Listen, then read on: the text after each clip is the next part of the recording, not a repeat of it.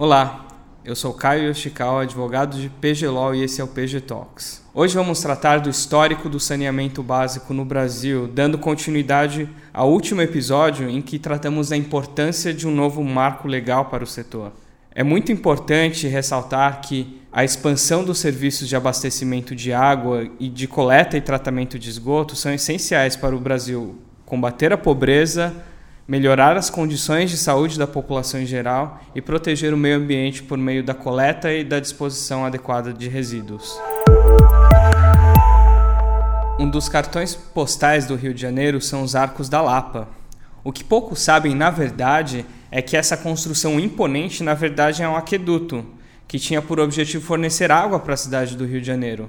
É por isso que o antigo nome dos Arcos da Lapa é Aqueduto da Carioca. Embora desde o período colonial as autoridades brasileiras tivessem construído chafarizes, bicas, aquedutos e outras obras que pudessem fornecer água à população, é só no século XIX que vemos surgir as principais iniciativas legais e comerciais para viabilizar uma infraestrutura de saneamento básico, a exemplo do que já ocorria na Europa. Nessa época foram formadas diversas companhias em especial financiadas por capital britânico. Essas companhias tiveram por objetivo desenvolver redes de abastecimento para os principais centros urbanos do país. Ao mesmo tempo, ao redor do mundo, esses serviços de saneamento básico tornaram-se cada vez mais importantes para combater problemas de saúde pública, como epidemias de doenças tais como cólera, varíola e outras doenças tropicais. No Brasil, fatores como urbanização e imigração contribuíram para a difusão de tudo isso. Mesmo após os serviços de saneamento básico terem sido assumidos por companhias públicas ao longo do século XX e também por meio da tentativa de regulação centralizada pelo governo federal em 1930 com o Código de Águas, a maior parte da população ainda não tinha acesso a serviços de saneamento básico. Na verdade, serviços de abastecimento de água potável, tratamento e coleta de esgoto estavam acessíveis sempre nas regiões mais ricas, onde os ricos viviam e onde se localizavam os centros das cidades. Em 1970, o governo federal instituiu o Planasa, o Plano Nacional de Saneamento Básico. A estrutura de financiamento desse plano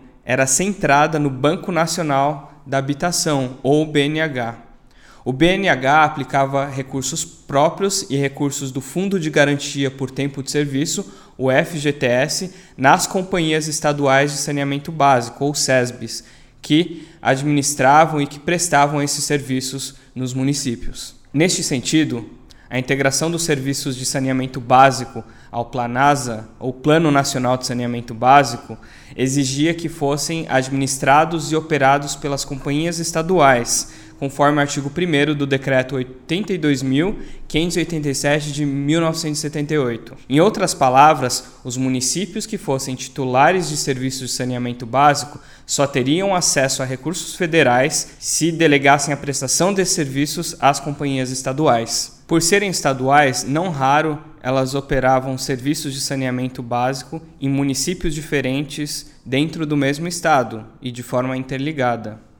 E assim, a prestação dos serviços de saneamento básico no Brasil se concentrou nessas companhias estaduais. Grandes e importantes companhias como a Sabesp, a Embasa, a Copasa, a Corsan, a Sanepar e a Copasa são resultado dessa política. A Constituição Federal de 1988 traz algumas normas para a questão do saneamento básico, e dessas normas podemos destacar três diretrizes.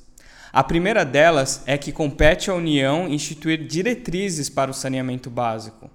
A segunda é que prevê que compete à União, estados e municípios a melhoria das condições de saneamento básico. E a terceira, ela atribui ao SUS a participação na formulação de políticas públicas de saneamento básico, reconhecendo o papel do saneamento básico na consecução dos objetivos de saúde pública. O artigo 30, inciso 5 da Constituição Federal dá aos municípios a competência de organizar e prestar de forma direta ou sob concessão ou permissão os serviços públicos de interesse local.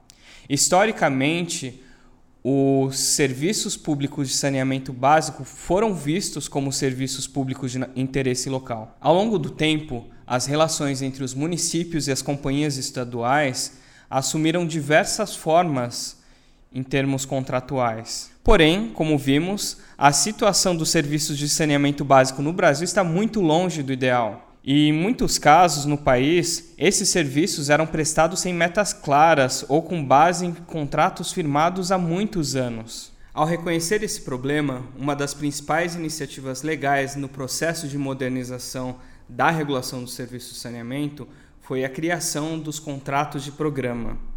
O objetivo dos contratos de programa ou de sua disciplina legal foi justamente dar alguma formalização a essas relações já estabelecidas. Em 2007, a Lei 11.445 institui diretrizes nacionais para o saneamento básico. Essa lei, que é a primeira lei que vai tratar do saneamento básico como um todo, visa resolver um problema que é o problema da titularidade logo no seu início. Ela atribui aos municípios e ao Distrito Federal a titularidade do serviço de saneamento básico no caso de interesse local e o Estado, em conjunto com os municípios, que compartilham efetivamente instalações operacionais integrantes de regiões metropolitanas, aglomerações urbanas e microrregiões instituídas por lei complementar estadual no caso de interesse comum.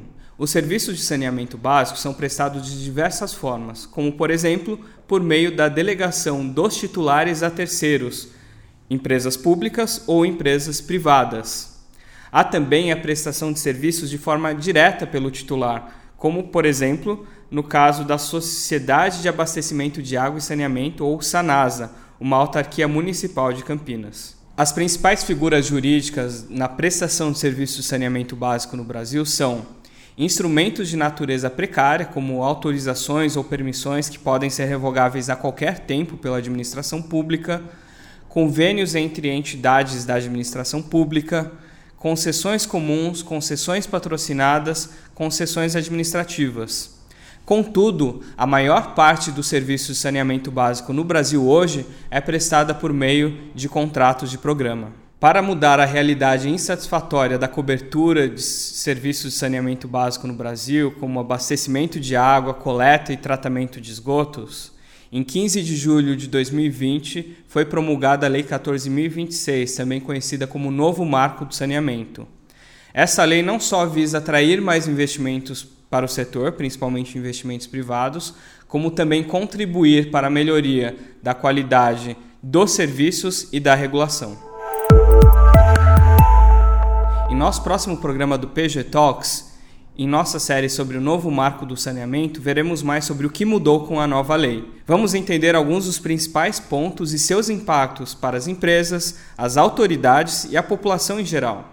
E se você gostou do podcast, não deixe de acompanhar nossos conteúdos no YouTube, Facebook, Instagram, LinkedIn e na sua plataforma de áudio favorita, onde você nos encontra como PGLOL, PG LAW. Fique à vontade para entrar em contato conosco no e-mail info@pglol.com.br, caso tenha alguma dúvida ou pontuação sobre o tema.